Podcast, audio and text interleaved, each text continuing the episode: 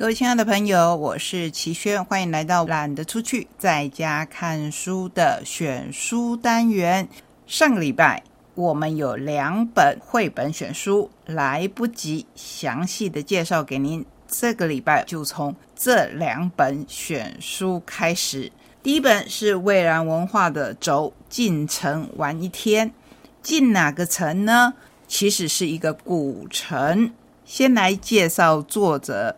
作者林嘉怡毕业于英国纽卡索大学文化资产教育与诠释研究所，曾任博物馆馆员，现在身兼出版社的主编、图文创作者和两孩妈等多重角色，每天都有新发现，为团团转的生活补给能量。会者叫林一仙，这个一仙不是神仙的仙，是先后的先。台北人，美术系毕业，因为工作需要，整天收集其他领域各个时代的资料，精神上过着十分穿越的生活。实际上是宅在家的工作者，从事插画和油画创作。走进城玩一天，谁进城玩一天呢？现在我们不管住在哪里，要到市区里面，似乎都很方便。到市区去，是不是有一点像是古代的进城去？不过古代的进城去恐怕要麻烦一点，因为城里面就是官住的地方嘛。那在以前的时代，官民的分际是很清楚的。神跟人呢，是不是差别更大了？这一本书有趣的地方就在于，进城去玩的是门神。自从新农庄石城新建以后。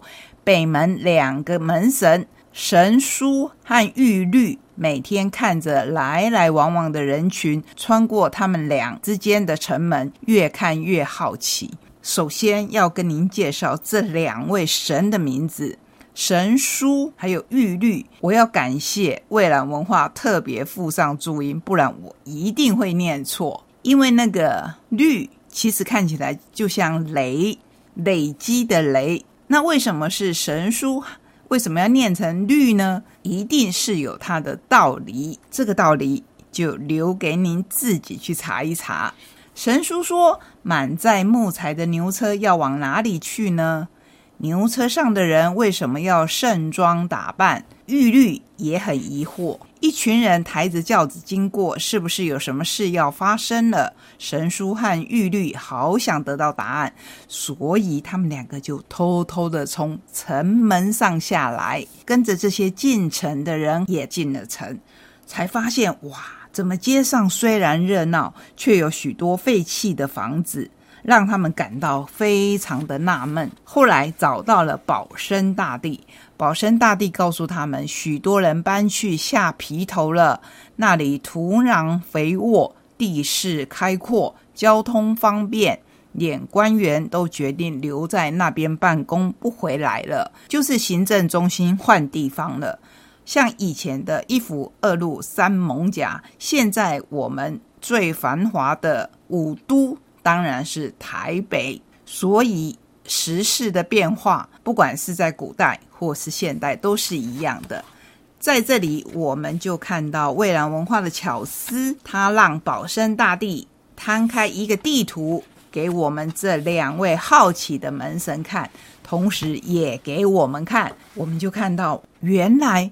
古时候的左营长这个样子，我相信高雄的朋友对这一本书会特别特别的有感觉，因为这本书就是蔚然文化跟高雄市政府合出的。从前我们会看到，不是只有现在的北门、东门和南门而已，当时是有东西南北四个门。当然，这个地图。非常的简单，可是我们可以看到龟山，我们可以看到非常多的庙。左上方在接近西门的地方，有很重要的县署以及营房，也就是这一本书在说的。自从行政区移动了以后，显然我们从这一幅图里面就可以看出，热闹的当然就是西门，而北门。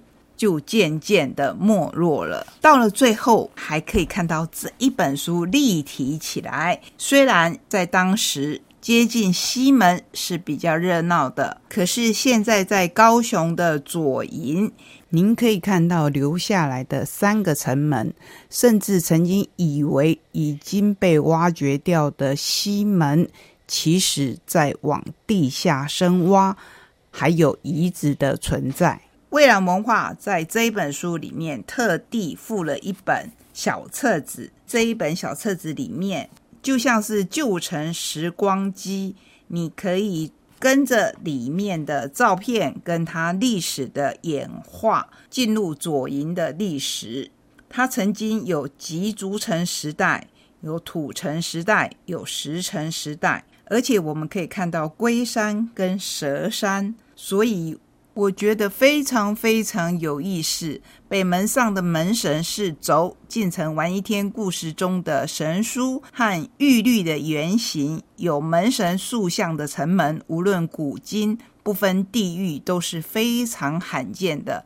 来到北门，请稍微驻足，抬头看看他们的英姿。看了这一本书，让我对左营这个地方也会产生新的兴趣。下一次如果您到高雄，不要只有到百货公司去逛一逛。看了这本书以后，你会发现高雄有它古城的历史，这个背景会让这个城市更加的立体。亲爱的朋友，接下来要跟您介绍的两本选书都是由大块所出版。一本是上个礼拜还来不及跟您详细介绍的绘本之一《大小兄弟》，另外一本是非常精致的花。你说是一束花吗？当然不是，是书名就叫做《花》，由松本大洋这一位。如果是我们的听众朋友，应该曾经听过我介绍他其他的书。不过，首先还是要由大小兄弟介绍起。大小兄弟的作者是亨利·莫林叶，绘者是尤安娜·康泽友，由尉迟秀所翻译。这本书从书名就可以看得出来，或是你从我刚才介绍的作者跟绘者也听得出来是法文书。一开始就说有些事我可以解释的很好，可是我认为在这里说了也没用。小小究竟是怎么融合夫人和先生，也就是他的父母的天赋而来到人间，就是很清楚的一个例子。这当然就在讲卵子跟精子的结合，而有些事我根本无从解释。可是我想在这里说，在小小诞生的同一秒钟，大大出现了。还卡在夫人和先生的小花园里，这也是同样清楚的一个例子。这本书从头到尾，我们看到夫人跟先生他们生了孩子。那我们的印象中，婴儿就是小 baby，是小小的。可是，在同一天，花园里面出现了一个大婴儿，他叫做大大。随着时光的推延，小小变大，大大变小。小小越变越大，大大就越变越小。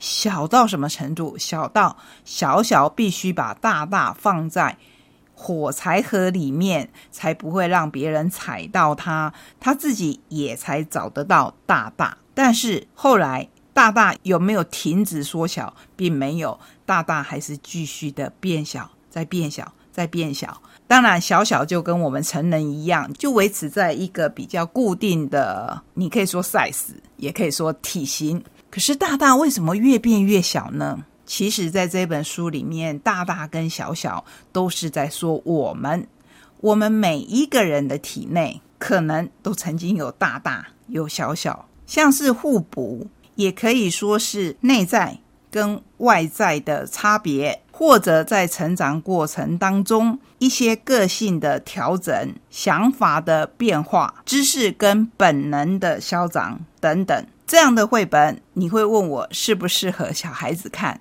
其实，如果有大人的引导，或是根本不需要大人的引导，或许小孩他们比我们更懂这一本书也说不定呢。因为我们大人有时会有既定的想法。制约过以后的固执，所以大小兄弟在我看来是一本非常有趣的绘本。那我们接下来还要介绍松本大洋的花。自灭者一族以继无者一族毁灭和重生的部落物语，走到哪里都是地狱。我这样一介绍，你就知道这一本以漫画方式所呈现的绘本是适合大人读的。松本大洋破例之作，前所未有的精装大开本，台版独家，完整收录法文版全彩书衣，还有日文版版画内封。加上限量全彩大海报，这张海报真的很惊人，摊开来好大张，而且很精致。门不只是为了关闭而存在，它可以开启。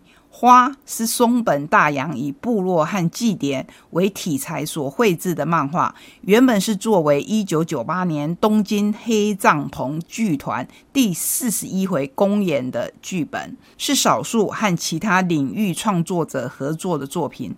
二零零二年成书出版之际，松本大洋又为每一页进行了大幅的加笔修改。并且加入新绘制的画面，故事围绕在拥有花之名的字面者以及拥有鸟之名的祭舞者两个部落间的故事。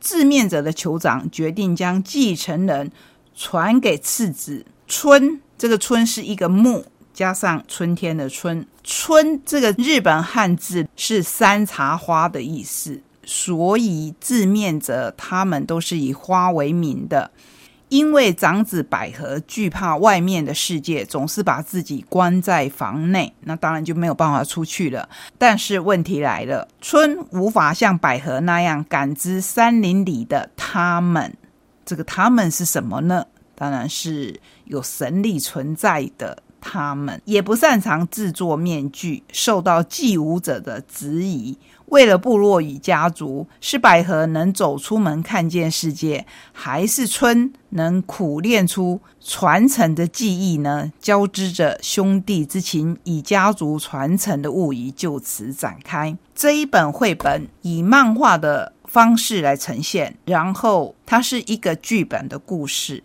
而我们知道，有时候有些戏剧是非常抽象的，这个时候你就需要应用你的想象力。所幸松本大洋的画实在是充满着魄力。我们来介绍一下这一位作者：一九六七年出生于东京，一九八七年以《Stride》进入讲坛社《Afternoon》四季赏的秋季赏准入选，从此出道。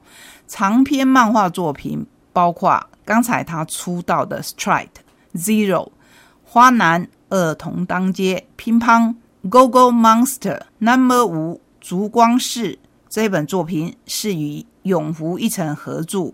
另外还有《Sunny》、罗浮宫的猫，以及短篇集画册和绘本等等。其中《烛光室》就是我们刚才介绍与永福一成合著的这一本，获得第十五回首种自从文化赏漫画漫画大赏。桑尼则获得第六十一回小学馆的漫画赏。二零一七年第二十回日本文化厅 Media 艺术季漫画部门优秀赏受赏。